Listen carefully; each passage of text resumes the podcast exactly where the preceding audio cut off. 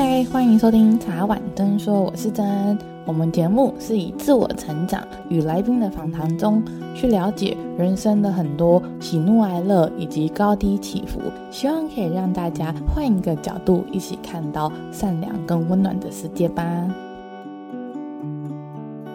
我们今天。我真的觉得超级期待，因为大家每次都会发现说，我都会说很开心。今天不止开心，因为刚刚前面已经聊了好多好多，是我人生到现在从来没有经验过，也从来没有听过的故事。今天最重要、最重要的，我相信大家听完这一集之后，应该可以知道说，不管你今天选的职业或你做的任何事情，有没有被现在的世代或你的前辈、你的长辈接受？你还是可以坚持走出自己的路，然后找出自己的一道光。我觉得这个好重要哦。那我们今天先请今天的来宾，也是辉茂录音室的老板 Jim 来跟我们自我介绍一下。Hello，听众朋友，大家好，我是 Jim 啊，大家也都叫我佑君。那我是辉茂录音室这边的负责人，然后也是这边的录音师啊。我在台中经营辉茂录音室，然后提供给呃，比如说像有 Podcast 录音啊，或者是有一些乐手。或是艺人有要唱歌，那比如说有些人会想要出专辑或出自己的作品，或是翻唱的 cover 的话，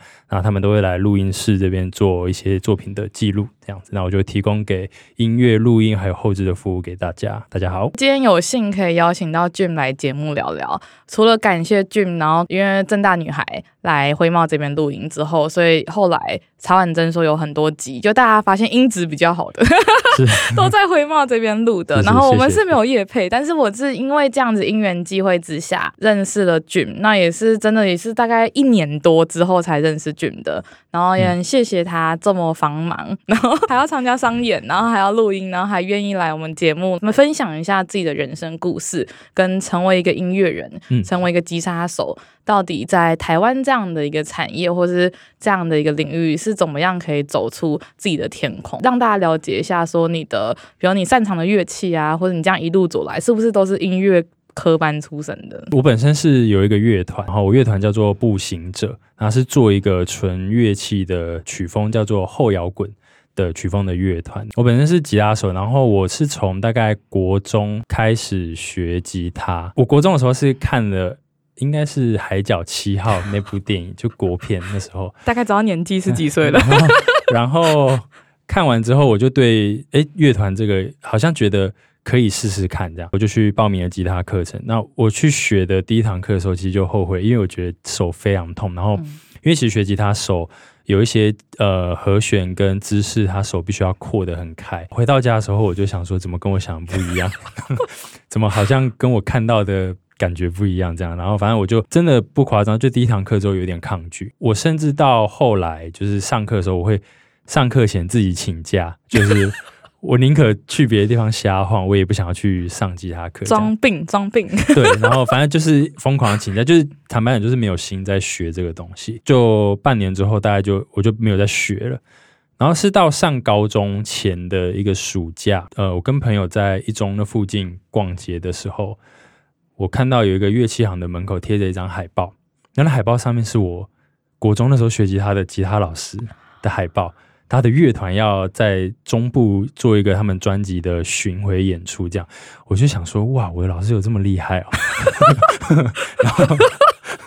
然后我就突然觉得说，我也好想要做做看这样子的事情，这样突然就是吉他这个东西又在我心中突然又燃起了一个兴趣，就我不知道说，哎。我的老师可以做到这样，那是不是我也可以做做到一样的事情？这样，高中一进去的，我记得没几堂课的国文课，在练习写作文的时候，有一篇主题是你将来想要成为什么？这是一个非常笼统的主题，但是那时候刚好遇到这个题目，这样。然后我在下笔之前，我真的不知道我要写什么。其实那一刻开始，我自己心里面有一些想法。但是我觉得要写出一个，比如说好，大家可能会写说我要当律师，我要当老师，我要当医生这些呃众所皆知比较好的职业选项哈。有些人可能会想要当呃机师啊、空姐、空少之类的。我确实有想过这些 职业，但我想说这个好像门槛有点高 这样。然后我就想起那个呃我吉他老师的那个海报这样，我就想说那不然我就写我要当。吉他老师好了，这样我要走音乐这这条路，然后我就反正我那篇就写得很顺，这样，然后我写完那篇作文之后，我想说好，那我就重新去好好把吉他学起来。所以我呃高一的时候就疯狂的会去找老师上课，然后我就克服了我觉得手痛的这个 门槛跟关关卡。学习吉他、学习乐器这个过程啊，进步的时候，你通常不会自己察觉到。我其实我跟很多朋友聊过，就是我都会聊说，这个和弦你会压的时候，而且没有任何杂音，你弹得出来好听的。是什么时候你？你你你有印象吗？其实大部分的人都没有印象，他是什么时候会把这个东西弹好？他们都说，我们大家的结论就是，你一觉起来之后，这个东西你就是会弹的。但是在在你睡这一觉之前，你会需要透过很大量、很无聊的练习。那你只要通过这些很乏味、枯燥的练习过程，基本功扎稳了之后，其实乐器的门槛你就会进入到下一个阶段。然后到了下一个阶段之后，你再去看你的兴趣啊，或是你有没有哪些喜欢的曲风跟节奏形态去做，呃，再加深加广的延伸跟去钻研这样。所以我其实学吉他的过程大概最一开始是这样子，那我就一直保有这个兴趣，一直到现在，对，大概十几年了。我刚刚有。一个共鸣点是因为我很小的时候我是学小提琴的，哦，是。都是弦类的，嗯，可是我痛苦的除了手很痛，因为我们一样是压弦，只是因为我们没有撑那么开，因为小提琴其实很小，就是它的那个弦其实它只有四条很小这样，嗯，但我最痛苦的是大概前一个月我都在练习夹着小提琴不会掉。嗯，那因为它弓的拿法真的很奇怪，就不符合人体工学。我只觉得为什么除了钢琴哦，钢琴其实要认真弹，它有一些撑的很大，它也不是那么符合人类的反应速度。嗯，就是为什么这些乐器 都要这么不符合，就是人类。我我我真的是这样觉得，因为我学过吉他，嗯，但我也是跟你一样，就是因为手痛，然后因为那个和弦，我怎么压。他都一定会闹红，就是就是，我觉得我觉得学吉他跟学钢琴或者是小提琴都有一个点，就是你的手型其实就算你再怎么撑啦，就你像当空姐，你就是一定要摸到那个机上一样，哦、就是他，我觉得我觉得有一点点、嗯，我不敢说每一个，但是我真的觉得有一点点是先天性，我不知道有吗？学吉他的，呃，我觉得乐器这个东西啊，如果我们讲到先天性或者是。严重一点讲天分，我觉得这些词都会有一点点比较刺激，因为如果你讲天分或者是先天性，这个东西就是有或有就有，没有就没有，就有点恐怖。所以我觉得大部分的呃，以现在这个科技啊，大部分的乐器啊，其实你可以透过。呃，现在市面上比如说有不同型号，还有不同 size 大小的乐器，你可以做选择。它会有这些不同型号跟大小的乐器，就出来的原因，就是因为它符合各个人的手的形态啊，或是身体的大小，去符合你一个比较舒服的状态，可以去演奏这个乐器。建立在这些基础上面，你还是必须要透过一个大量的练习，你才能够跳脱这个门槛。那个耐心，我觉得我那时候光是夹小提琴这件事情，嗯，就是上课一个小时在那边夹着，然后罚站，罚站着夹着，因为因为小提琴你有时候你对你，对你要夹的很稳，对对，然后我觉得那个我后来也学了三四年，就也学到了，就是可能猎人大合唱，因为我是学古典的，哦，然后后来就是因为读书的关系，我觉得这也是很想要跟 Jim 聊聊的，有没有？因为你是国中接触，然后。中间因为就是大家知道的门槛，所以就有短暂的，就是先放下嘛。嗯、对，那后来再拿起的时候，也刚好是高中，就大家认为的，就我们这个年代就升学主义的时候，或到大学的时候，嗯、你有没有因为学业的关系，然后有短暂的再放下？不是因为手痛了，因为我自己是因为学业，所以放掉了音乐这一块。高中高三吧，就是准备升升大学那时候，大家都在。那个黑板上面都写说，那个大考倒数几天，就是倒数这样子。但其实我没有在理会理会这件事情，然后其实也算是班上的老师的算比较头痛的人物，因为就是成绩不好这样。我曾经有被老师叫到走廊上去，说你要不要就好好这半年好好念书，你。将来升大学以后，你有很多时间可以去学你喜欢的东西，这样。但，就剩下这半年，你就好好念书，拼个不错的学校，这样。嗯，我那天听完了之后，我想说，我以前个性是，人家越要这样跟我讲，我就越不想要照他这样子的模式去走。我就觉得说，我心里面其实会觉得说，当下当时啊，我就心里面会觉得说，你现在就是 看我没有，你就会觉得我没有办法走出我的路嘛？对，你现在就是看我没有，你才觉得我要复制你的方法，然后贴上。哦，我就越不要这样做。哎、欸，我也是反骨的人呢，就有人叫我往东，我会觉得说西一定有什么宝藏，你不要让我看。对，可是可是可是在这边，我必须要为全天下的教育界老师说一句话，就是我觉得他老师们他有他的职责，然后他也是用了这一套方法，让很多学生在未来的方向找到很多的路，所以他的这个方法可能没有错。但是偏偏的不小心用在我身上，我觉得这个方法不是用在我身上，所以我觉得老师其实也是一个求好心切的状态，但是我不适合这样。没关系，因为我也是，就是我一直以来虽然这成绩都还可以，但然后在大学开窍之后成绩变得比较好，嗯、但除此之外。我的成绩是一落千丈的不好，因为我也不符合这个游戏机制。就是我我跟 Jim 一样，就是我绝对没有要否定老师，因为毕竟这么多人，他要带可能四五十个人，我们那个年代现在可能三十几个人，说实话，对，对，但是他一定要有一个树立一个规则，他他很难去因材施教。我觉得只有自己的父母比较有办法，或自己。我觉得你要一个老师，他也有他的人生，还有他的家庭，然后还有他的其他规划。那他上班时间，你要他一个一个学生是因材施教，不可能，可能，除非请家教。嗯、我真的觉得，就是我觉得他们有他们工作的辛苦，因为我自己有一些朋友是老师，嗯、他们也是觉得。带小孩很很痛苦，尤其别人的小孩，就是很难带啦。对对，所以我我自己也是，就像刚刚 Jim 讲的，也是在台湾这样子，就我们这个年纪，大概回到二十几年前的台湾的教育体体制下面，我我觉得我们是比较老师不是那么喜欢的学生，我一直都是头痛人物代表，因为老师越跟我说答案就只有这样，就明明就是简答题或者是开放的答案。我就会跟老师说：“老师，我觉得你的是对的，但你可不可以证明我错？就是就是因为我觉得它是一个开放式的东西，它不是一个 A B C D 的选项。那你为什么可以证明说我是错的，你是对的？你总是要给我一点 something 嘛？就你知道法律在判死刑之前，他要给个罪嘛？你要跟我说我错在哪？然后每个老师都觉得说：哦，那跟你讲一句，那你应一百句这样，一百个为什么？那 他觉得我很烦。你应该也是坐在第一排。” 对，老师正前方，老师正前方的位置，那个粉笔比较丢到。没错，没错，没错。我也是那样子，然后老师觉得我很烦。嗯、对我之前的老师，如果他听到的话，感到抱歉。就你的 你的学生真的没有那么听话，但他也像我们像 Jim 一样，就我们都走出属于我们自己快乐跟自在的路。嗯，就是我觉得，比如说像我在学习音乐这个过程中，虽然在求学的阶段，并不是受到呃师长的。呃，非常赞同的支持，也包括我父母亲，其实在当时也不是非常那么力挺我去做音乐这个东西，因为他们呃，比如说像我哥哥姐姐，他们的学历都念到蛮高，硕士、博士毕业这样，他们当然会希望家里面继续保有这样子的嗯，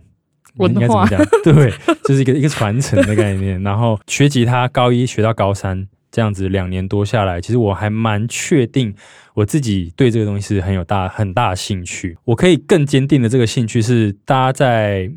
呃填志愿的时候，然后大家反而先选学校，再选自己喜欢什么。这种人其实是蛮大多数的。大家会先看学校，再去看里面你可以分数可以填哪个科系。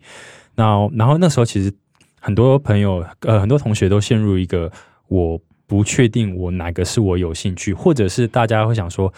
说不定这个我有兴趣，那我去学学看，我就填这个科系，然后去上那个大学这样子。但是当时对我来说，我觉得好像那个时候再发现你喜欢什么，稍微有点晚了。晚了点，嗯，对，呃，我先说我是我没有大学毕业，就是我大学是没有念的。我高中毕业之后，我就全心的投入在音乐。这个市场里面，然后我我其实也很感谢我当初的音乐呃吉他老师，他有就是带着我，他知道我的学习状况，我指的学习状况是大学的学习状况，我也是手痛的那个学习状况，就是他知道我没有念大学，然后他还是默默的。带着我，比如说去，他有去一些国中的社团教课，他会带着我去，然后让我在旁边观摩，说教课可以怎么教，社团课可以怎么带。呃，开始会呃放一些一两个学生给我去乐器行教，这样，然后就开始我呃有了音乐的第一笔收入，然后慢慢慢慢的累积这些经验之后，教学的经验，然后吉他的经验也好，那我觉得对我现在。继续在这条路上面走，都是一个非常大的帮助。基本功打得非常稳，因为有点师徒制的感觉，哦、就是对对对，我很少看到手把手教学的这个年代。嗯、我是说有办法，就是遇到了一个很像伯乐的感觉。对，我觉得蛮，我觉得这是一个幸运的贵人。可是我觉得在这个过程中比较难去说服的，曾经发生过就是父母亲这个，我觉得这是大家如果说这个相相关产业的。一定会遇到这个问题，就是如果父母亲不了解这个领域，他可以做什么？他其实第一时间，爸爸妈妈的心态可能会是反对孩子做这件事情。那不外乎的，因为我刚刚有提到，我哥哥姐姐书也念的比较比较高一点。那爸爸妈妈对于我做音乐这块，他们当初是反对的。但是现在的我回想起他们当时的情绪，我其实是可以理解的，因为他们不了解这个领域可以做什么。那他们以前的思想，让他们赚钱的方式，可能是都是那些大家念得出来的职业啊，或者是他们有一些脉络可以去有迹可循赚钱的方法。那我的话，在音乐艺术这一块，他们不了解，所以他们不知道这个领域他们可以发展的数值有可以朝哪些方向开始。教课，然后有了第一份薪水，然后请他们开始可以吃饭啊，或是自己照顾自己的时候，他们才慢慢发现说，哎，所以这个领域、这个音乐、这个产业是可以赚到钱的，而且好像过得还不错。这样，那也也没有说烦恼下一餐在哪里。这样，那我觉得蛮幸运的是说，到后来妈妈她也很常来看我表演，然后妈妈也对音乐这块也产生很大的兴趣。这样，那我觉得就是父母亲第一个你要让他们放心，就是。你要先让他们了解你在做什么。如果你有信心的话，不要轻易的放弃。这样，父母亲都一定是求好心切的。哎，可是我这边要补充哦，求好心切是求好心切，跟情绪勒索情勒是另一回事。对，但但但我的爸爸妈妈没有情绪勒索，我知道他们的初衷是好的，因为但我知道那种好是因为他们不了解，所以他们第一时间会有抗拒。我觉得这是他们照顾小孩的、保护小孩的一种方式啊。对，但我觉得现在他们有在支持我，然后。他们也因为我在在做这个事情而感产生兴趣，我觉得都是一件算是非常好的过程跟结果。这样，刚刚俊讲的应该是大多数人，像现在不要说音乐人好了，连自媒体啊，或是艺术家。或是不管，就是大家目前可能近十年发展的新兴行业，因为像 Jim 的音乐是我对我来讲是我第一次接触到的后摇滚。我们可能比较知道的可能是像周杰伦啊那种，就是声音唱歌的歌手。我们可能比较少，我说我自己啦，可能真的比较少知道的是有，比如说像你们爵士鼓或是 band 的这种。我可能会知道的，可能是像马友友拉大提琴，就 是大家可能是因为我们我自己的涉猎比较少。然后我相信你的父母，或者是那时候的老师等等的很多人，他们真的是因为不了解，然后会想要保护你，因为他们会觉得说，哎，我们走旧的路，因为这些路我们都摸过了，你就你是安全的。他们其实不一定是想控制你，他只觉得这个是安全的，因为其他路可能有危险，可能路上有大野狼，你不会知道。可是他们这样子，如果你走着他们规划的路上，或者你哥哥姐姐的路上，至少你发生的一些心情上或是工作上的问题的时候，大家是有办法给你建议的。对对对，对。可是你在音乐的路上面，可能你是你们家族或你们家唯一一个走这条路的人，没有人有办法在你需要的时候给你一些有建设性的问题。对，没错。我觉得这个是蛮重要的，因为像刚刚俊讲的，选科系还是选学校，这也是在我那个年代是 大家必争的一个问题。我也是选科系的人，因为我是读行销的。可是，在台湾的行销只有五间学校，嗯，大家知道那种台大、中心，反正就是我就是跟 Jim 一样，我就不是很喜欢读书的人，所以对我来讲，你要我考到台大，还是可能考到逢甲或中心，因为逢甲在那个时代现在也很好，但那个时代分数是蛮高的，嗯、就跟中字辈已经差不多了，是，那是非常困难的。那另外剩两家就是私校，然后我那时候就一直一心一意想要读行校。是，其实我最小的时候是想要当律师，原因是因为我想帮助别人。嗯、我就跟我爸妈讲说，我就是看不惯那种不公不义的人，我要当律师什么什么这样啊。因为我爸从事相关的行业，就也是看着爸爸的感觉。嗯、后来爸爸在这个行业可能几十年了，跟我讲一句说，有时候你不一定可以帮助到真正需要帮助的人。因为出社会之后，很多事情不是会事与愿违，有时候你可能会不得已，他有时候也会碍于就是目前的法条，就是真的没有办法帮助，因为毕竟台湾是无罪推定的，你要举证说他有犯罪，那这很困难，真的很困难。然后我那时候就梦碎了嘛，就想说好吧，那既然我想要当律师的原因是因为想要帮助人，可是既然我当了，就是考好困难，好好不容易考上了，就最后知道不能帮助别人的话，那我就没有必要当律师。是对，所以后来完全不一样。然后后来就选行销，然后就选这个私立的学校这样。然后后来也是在那边遇到一个伯乐，在我人生很大的贵人，嗯，我的指导老师，然后也让我从大学然后读到研究所。OK，对，我觉得如果我没有他。我一辈子不会读研究所，我就是不喜欢读书，就没有人相信我不喜欢读书。我下次去找成绩单给你们看，从倒数，就你从最后往上看会比较快。就先找到你，对，先找到，不然你可能要找很久。阿、啊、如那种大榜的那一种，你可能就是找不到了。就就就因为我因为很这一次很想跟 Jim 聊聊的，除了音乐这一块之外，也是我相信每一个人他都是独一无二的，他绝对天生有才必有用。只是不一定是现在大家普世价值里面认为的事实，医师那些很厉，就是相对很厉害，工程师、生技业，反正就现在很慌的那种 AI 产业的人。嗯、但是台湾刚好比较辛苦，是因为大家我们的产业类别七成都是服务业，后面就是那些厉害的师才有办法在薪资水平上面相对的高收入。我是说，在大数据法则里面看的话是这样，是可是其实。整个台湾是需要每一个产业都有相关的人才，嗯、才会让这个生态跟这个职场是有多元性的，对啊，总不能大家都去台积电，然后就也不太好吧？就是以后以后我们可能去超市还哪里，然后都没有人，因为全部人都会当台积电。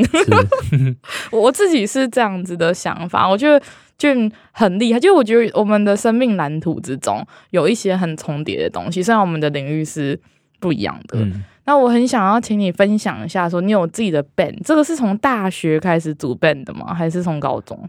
对，差不多大学，大学。然后因为我们是在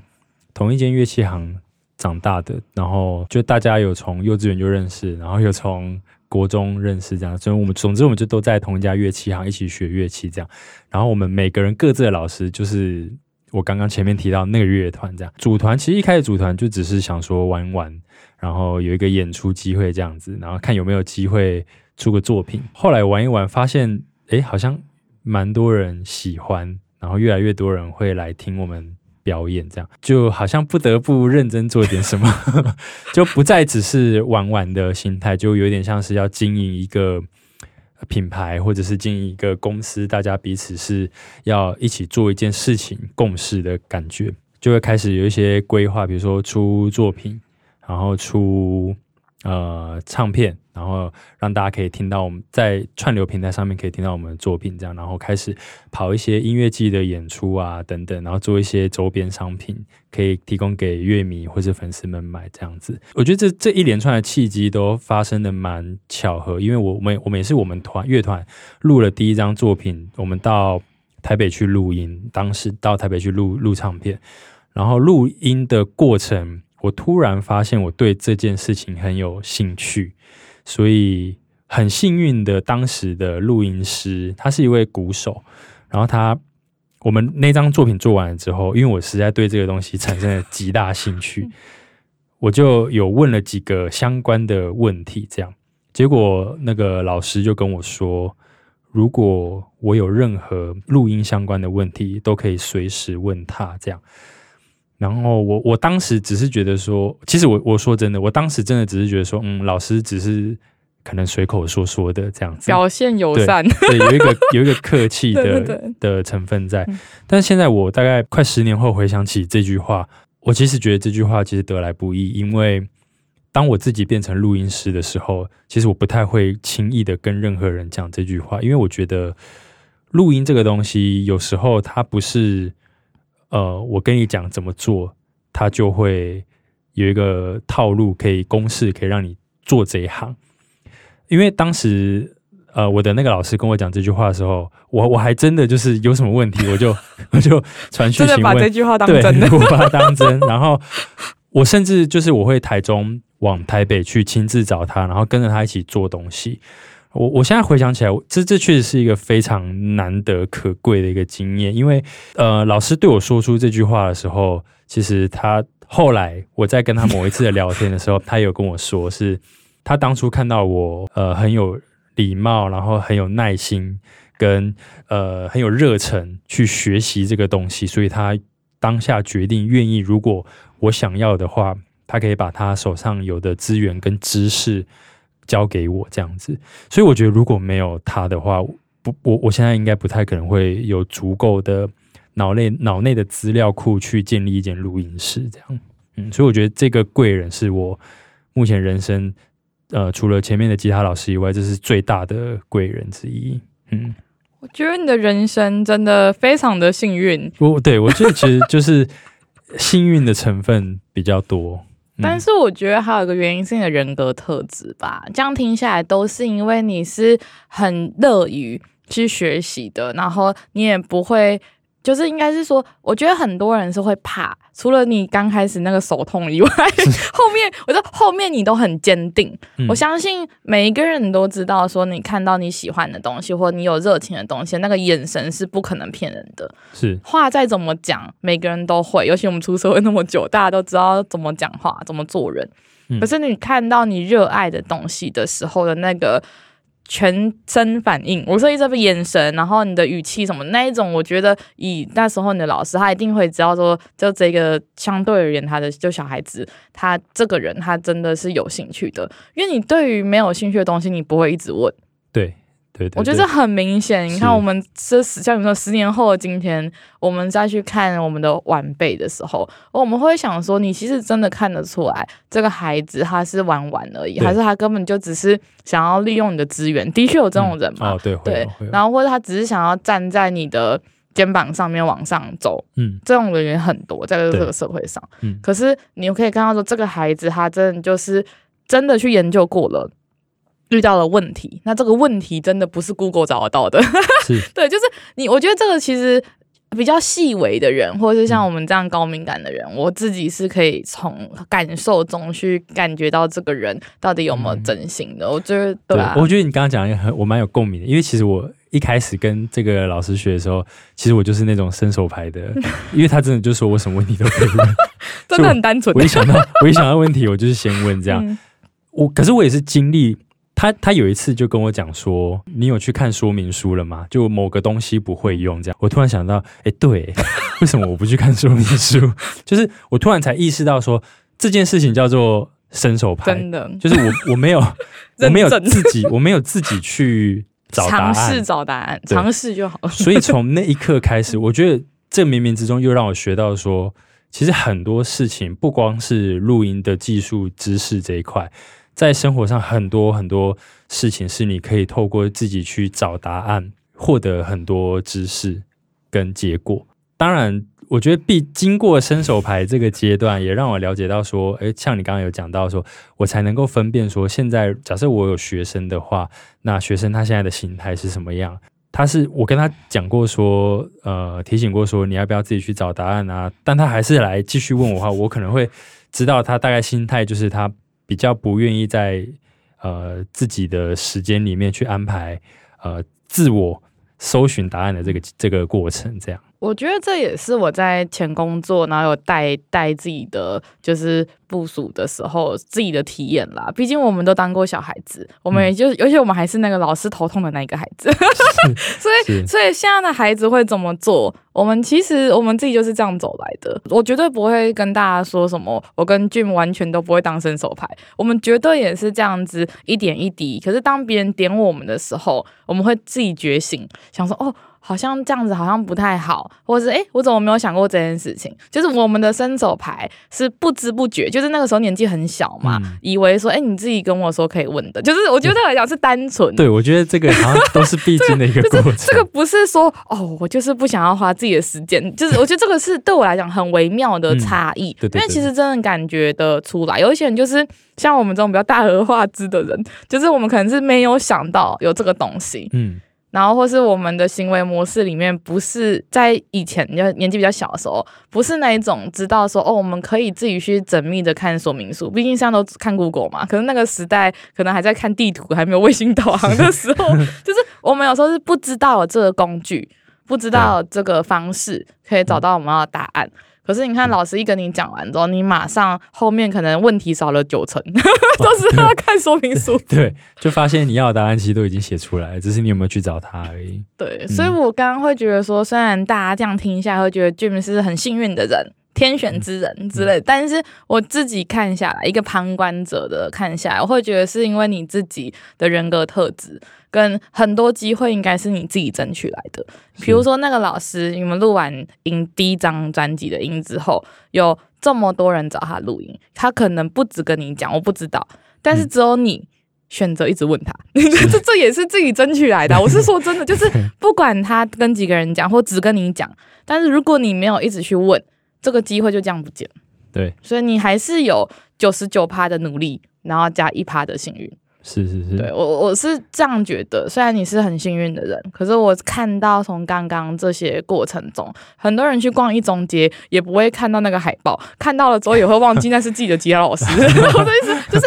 有好多好多的东西在我的世界是你选择成为这样的人，只是这些 sign 就是这些征兆在提醒你。然后你抓住了每一个征兆，然后走到属于你的道路。嗯，对对对，对，就是讲的蛮好的。因为你都会觉得说你很幸运，我觉得，但是你也很努力。我看到的是一个很努力在找出自己的路的人。嗯、虽然中间一定要有贵人啊，我觉得那一定要有贵人。对，对我想想要请 Jim 分享一下自己出过的专辑，然后还有分我们分析一下说他们到底差别在哪里。因为刚刚我们在录的时候就，就、嗯、我才知道说他们的差别这么复杂。哦。专辑哦，我们发过一张专辑，然后两张 EP，然后两首单曲，对，应该是这样子。如果有什么错误的话，大家再自己去看一下 串流平台，自己 Google 一下，可以 Google 一下哪一个，就打步行者，就是真的 Walking 的那个，对对对对对，哦、步行者，然后在 KKBOX 或 Spotify 或 Apple Music、iTunes 都可以听得到，或是 YouTube 也可以听得到。在出过这些作品，这其实这些差别就是，呃，专辑的定义。以之前金曲奖的定义啊，台湾金曲奖的定义大概是，呃，就专辑内满六首歌是专辑，或者是或者哦，就是两个条件满足一个，或者是整张专辑所有歌曲的总长度满三十分钟都可以定义成专辑。那 EP 的话，它可能是定义在两到三首，或是两到五首，反正就是五首以下。长度的话，我我我不太记得，总之就是。不是专辑就是 EP，就是这样。最后一个是单曲，单曲就是一首歌，那就就就顾名思义，就名词上的 就就一首歌单曲，你就发单曲这样子。呃，这些分类可能是你在报名奖项啊，或者是申请补助的时候，你会去先要去思考说，诶，你要报名哪一个分门分门别类，对，去分类这样子。如果你说你歌量真的够多，你就 你就做专辑。对，那你要报名的奖项，可能你要角逐的奖项就是专辑类的。嗯。那如果说你今天歌量或者是有有专辑制作预算的考量，你的预算没有那么多，你只能做几首歌，那你就出 EP。那你在呃发行上面，你就要以 EP 的名号去做发行，这样子。我还有一个很好奇的地方，像你们组 band 之后，你们就开始台湾巡回演唱。然后之后才发行专辑的，还是你们是先发？就我很好奇这个流程，因为我觉得很神奇，就是一个音乐在我面前，然后到现在还是觉得很神奇。我就刚刚跟 Jim 讲说，在我世界里面他是大神，没有要没有故意要神格化，可是就真的人生中大家听过曹婉珍这两年多，我没有遇过这样的一个人，所以很神奇。呃，像我们乐团今年满十周年，然后我们今年会发行一张专辑。那发行专辑的流程大概会是从，比如说我们第一个歌曲，我们会筛选要收录在这张专辑里面的歌曲，我们会开始做 demo，然后工作带。那工作带就是录音的时候用，或者是正式作品之前，我们先有一个雏形出来，先大家确定一下这个段落跟内容有没有要修正，没有问题的话，我们再进录音室把它做最后的 final 录掉，这样子。那歌曲都录制完成之后。其实会开始进入到宣传期，那宣传期就是，比如说你假设我们啊十二月一号要呃要举办一场巡回的第一场，比如说台中站的演唱会，那我们可能往前抓四个月就开始做宣传，可能八月一号或是七月左右，我们就开始做宣传。那可能每个礼拜我要在我的社群平台发出什么文，然后刺激购票率这些东西，都要先有一个时程规划好。那一边专辑的。呃，音乐的部分我们要去规划，说封面设计、装帧设计，然后实体的压片、压 CD 的厂商，然后包装的厂商，然后封膜啊什么的这些东西要规划好之后，要在一个时间内，你要可以拿到这些东西，实体的专辑之类的。那你也要安排歌曲什么时候上架。其实，在宣传期里面要做的事情非常非常的多。然后，像我们今年预计是大概十十月过后开会，应该说专场演出啦，就发专辑。我们其实从现在就已经在开始在规划当那时候要做的事情哦。所以宣传期其实可能就那四个月，但是筹备期可能要到一年或者超过一年以上。真的是。很惊讶，我我以为是可能会有什么行销公司或者这一边的公司会处理你刚刚所说的，除了录专辑以外的那些，就是对我来讲有点像是专案管理 PM 那边的。哦，是呃，其实其实台湾有几个经纪公司会在做，唱片公司或经纪公司在做类似的事情，然后呃，其实会有一个。另外一个名称叫做艺人，我们会帮他说，我们就要帮他做。A&R 这个东西就是我艺人的，呃，应该怎么讲？中文应该叫做他整个风格的。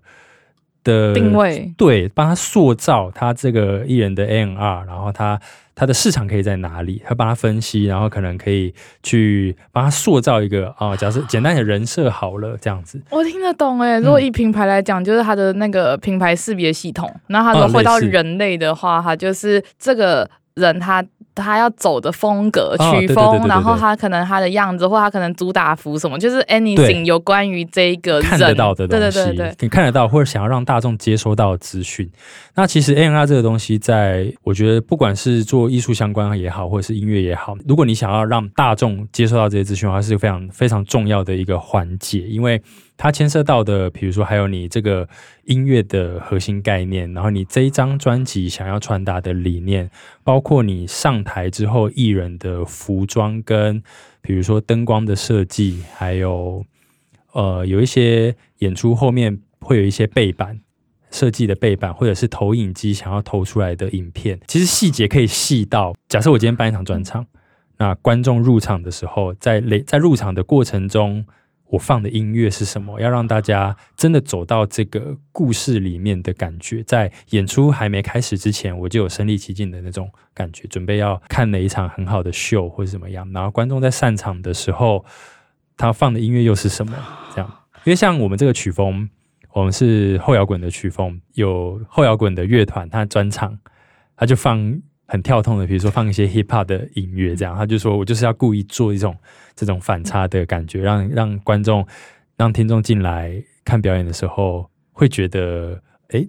这个场合很特别，或者这个活动很特别，这样子。对，这都是每一个环节，你要让观众、听众、乐迷、粉丝接收到的资讯，都是很重要的。呃，品牌塑造或是乐团形象的一个地方。好沉浸式的享受，我刚刚已经连接了好多那个，因为我们虽然不同，就是对我来讲核心概念是一样的，只是可能商品是一间法人企业，或是是一个人，或是一个 band，但是其实它的这些过程，这种活动企划的过程，或是像行销活动这一种是类似的，但但细节就不太一样，但架构上是蛮一致的。所以你们会有自己的主打歌的服装，我们会叫 hit song。就是就是主打歌的意思，就比如说这张专辑 hit song 是是哪一首？以我们团来讲的话，服装来说，我们其实都是全黑，基本上是全黑。就我们这曲风很难，比较少有说我要做一个什么很华丽的燕尾服或干嘛。就因为我们也没有唱歌，所以呃，应该说在曲风的聆听上，就比较多给听众自己有各个想象的画面。所以每个人听到这个同样这个旋律，可是他想到的可能是。他的家人，或是他想到的是他过去的呃情人或什么之类的，这样基本上我们比较少给听众或乐迷很制式的说，我现在这首歌要给你什么东西这样子。开放式结尾，很像那个电影有开放式结局一样。对对对对对。但是我觉得开放式到你这首歌听完之后，我觉得每个人心目中都会有自己的答案，但是那个答案是没有一个标准。会不会万法归一？就是大家最最后收到，虽然都是因为不同的关系，但核心的东西是不变的。嗯、可能是对，可能一样。嗯，好酷哦！所以你们通常在全台湾都会表演？对，各个音乐季，就是比如说像台中的话，比较在地的，就是像摇滚台中，然后可能像还有近几年。呃，一个叫浮现季的音乐季，这样全台湾各个音乐季，我们基本上有报名的话，通常都会去做演出。这样，那你们自己场办巡回，就台湾巡回的，你刚刚说那种专场，是这这十年来有办过很多次？我们办过好像两次还三次，但是就是我们办过台北、台中、高雄，然后彰化。这几个地方是我们比较常去的地方，嗯，好神奇。对，在访谈的过程中，我满脑都都是那个 Lady Gaga 的一个巨星的诞生，因为他那个也是这样子从零开始，然后做做做，然后到处在美国巡回什么这样，是是是，是。我觉得哇，那个原来。是真的，虽然他本来就说纪录片啊，可是我就一直想说，里面是不是有一些为了让剧情更好看的过程，有做了一些美化还是滤镜这样？是。可是刚刚听 Jim 讲完之后，我觉得好像它就是一个标准流程的概念，就是都会走上这样的路。嗯、如果未来是走音乐人，然后是有在台前演出的话，是那刚好你是台前跟幕后都会哦，对。这是不是也是比较少数啊？通常大家就是可能择一。其实以台湾目前没有到非常少数，就还是会有像我一样的录音师，然后他自己也有乐团演出这样。但是确实啊，就确实，如果反过来说，如果你是乐手。但是你同时是录音师的话，好像比较少一点点这样子，因为我的本业主要还是以录音师，就比较幕后为主。那乐团的话，就是我纯粹就是一个热忱，然后想要写一些歌分享给大家听。因为我觉得在写歌的过程中，偶尔会收到几个乐迷，他真的很难过，然后会传一些讯息来说。比如说，谢谢我们写了这些东西，让他在很困难的时刻，好像接住他了一样，这样子，我会觉得说，因为这个这件事情是我创作以来没有想过的事情，我我第一次感受到音乐的力量是很大的，它可以去接住各个需要被接住的人，所以我会觉得说，哎，那我觉得我在做这件事情是很有意义的。那我去现场表演的时候，如果那些人。来看到现场演出，可以让他们再更呃获得更多希望跟能量的话，我觉得这是一个非常好的循环，嗯，善循环，对，没错，跟台湾人说一模一样，嗯、就是觉得说，虽然不知道可以帮助到谁，也不知道他们能不能被帮助到，但是就觉得说，我们这些动念是善的，是。就起心动念是善的，那我相信大家。就我们是人类嘛，所以我们都会有情绪跟感知。那我觉得我们起心动念是善的，那我相信传播出去，大家一定可以感受到那个温暖，跟我们当初想要做这件事情的原因。那我觉得最后也想要再跟 Jim 请教一下，什么是后摇滚？我相信应该很多人很难去了解这个偏专有名词的音乐类型。后摇滚它这个。定义其实非常的模糊，因为有些有一派的人是会觉得说后摇滚这个曲风就是没有唱歌，那有另外一派的人会觉得说后摇滚其实它是有唱歌的，因为在 YouTube 上面或是这个应该说这个世界上有一个乐团叫做后摇滚乐团，它叫做魔怪。那魔怪这个乐团它很有名的一首后摇的歌是有唱歌的，所以这个流派其实有分主要这两个方向，但是。呃，我觉得后来我给我听到了一句话，我觉得这个非常符合后摇滚的呃定义，是我们用摇滚乐器在做非摇滚的事情。意思就是说，呃，比如说我们去听呃《枪与玫瑰》，好，大家可能以前有听过《枪与玫瑰》，或是一些比较呃八零摇滚的乐团，他们你可以看到一些吉他英雄会 solo 啊，或者是做一些很夸张的，或是很很洗脑的。吉他旋律或者是乐器的旋律。但是在后摇滚的话，比较不会做这种事情，比较不会一直重复的去做一个很洗脑的旋律，比较像是我们写一篇故事，或是做一做一做一个电影，让它起承转合的往下走，让乐剧乐剧往下走这样子。所以我觉得听到这句话的时候，我觉得蛮符合后摇滚歌曲的形态，就是用摇滚乐器，因为我们都是用。电吉他、电贝斯、爵士鼓，用这些热门的摇滚乐器去做非摇滚的事情。最后想问一个问题：一个 band 里面的组成，它是不是有一个标配？比如一定要鼓手什么的？我不太确定，就是是不是有一个既定的标准，说怎样才叫做 band？还是其实就是也是自由行政？其实我觉得比较是像是自由行政，因为乐团的定义通常啊，像比如说有那种两个人的组合。嗯比如说一个主唱跟一个木吉他，他们也可以叫做一个乐团。就我觉得这个定义应该就只是一个名词上，并没有太大的呃呃差别。可是可是我不确定在报名奖项可能有差别。比如说两个人的，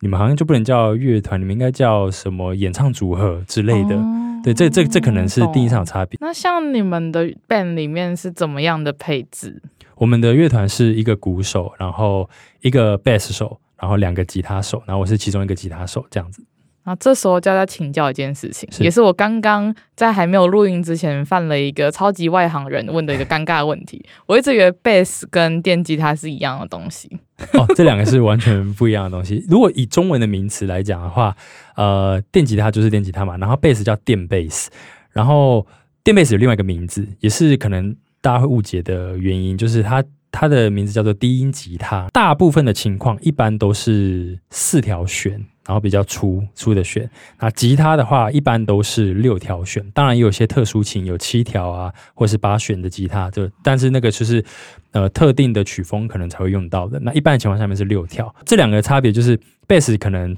顾名思义，它就是低音吉他，它的声音比较低，它比较低沉一点。那电吉他的话，就是可以做比较多旋律上的安排，或者是和弦上面的演奏之类的。好神奇，好像通常 band 里面只会有个鼓手的人，鼓手，爵士鼓手可能就一个，然后可能最多如果有一些呃，另外需要制造更多节奏形态，我们会叫他另外一些是打击乐手。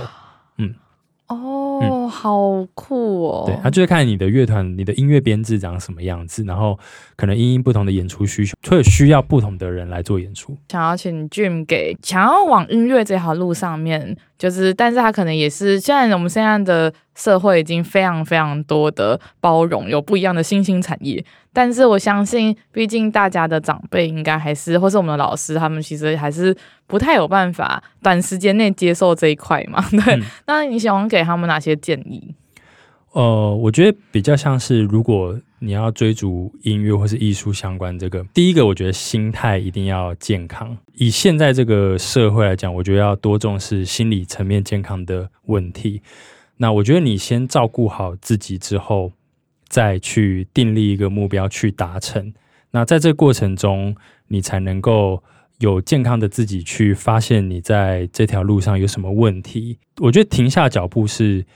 呃一个蛮重要的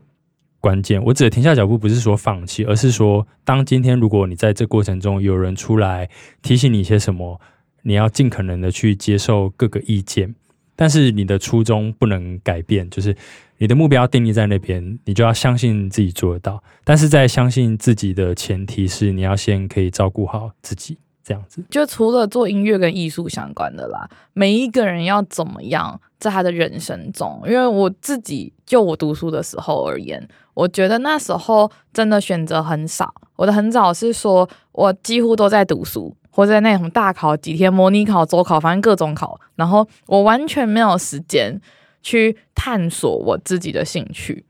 因为我觉得有很也很少人可以像 Jim 这么笃定说，反正大考不想管他。的，我是说，就是很少，然后又刚好遇到很明理的父母。那我觉得，如果他们这样要怎么背冷他自己的，就是。每个人都需要探索嘛，可是我在这样那么重的升学压力，尤其现在什么要五个 A，反正各种很复杂的东西，因为改制嘛，那他们要怎么样去平衡自己，然后找出自己的兴趣？像你刚刚分享了好多你跟吉他的缘分，对，那其他人他不一定是吉他，他可能要做其他的事情。那应该要怎么样去尝试？跟尝试到哪一个地方的时候，他应该觉得哦，这应该挺损的，我真的不行。或是他就是那个只是一个门槛，那他其实跳过就好了。我觉得在搜寻自己兴趣的过程中，有一个很很大的关键点是，你不能为了寻找兴趣而去找兴趣，因为如果你对一件事情有兴趣的话，你就不会问自己这个问题。就跟我觉得跟创业一样，我觉得创业都是创业的人都是在无形之中，他发现他自己创了业，而非我决定我要创业。然后我突然睡觉起来，我就决定我要创业。通常这是不太可能会发生的事情，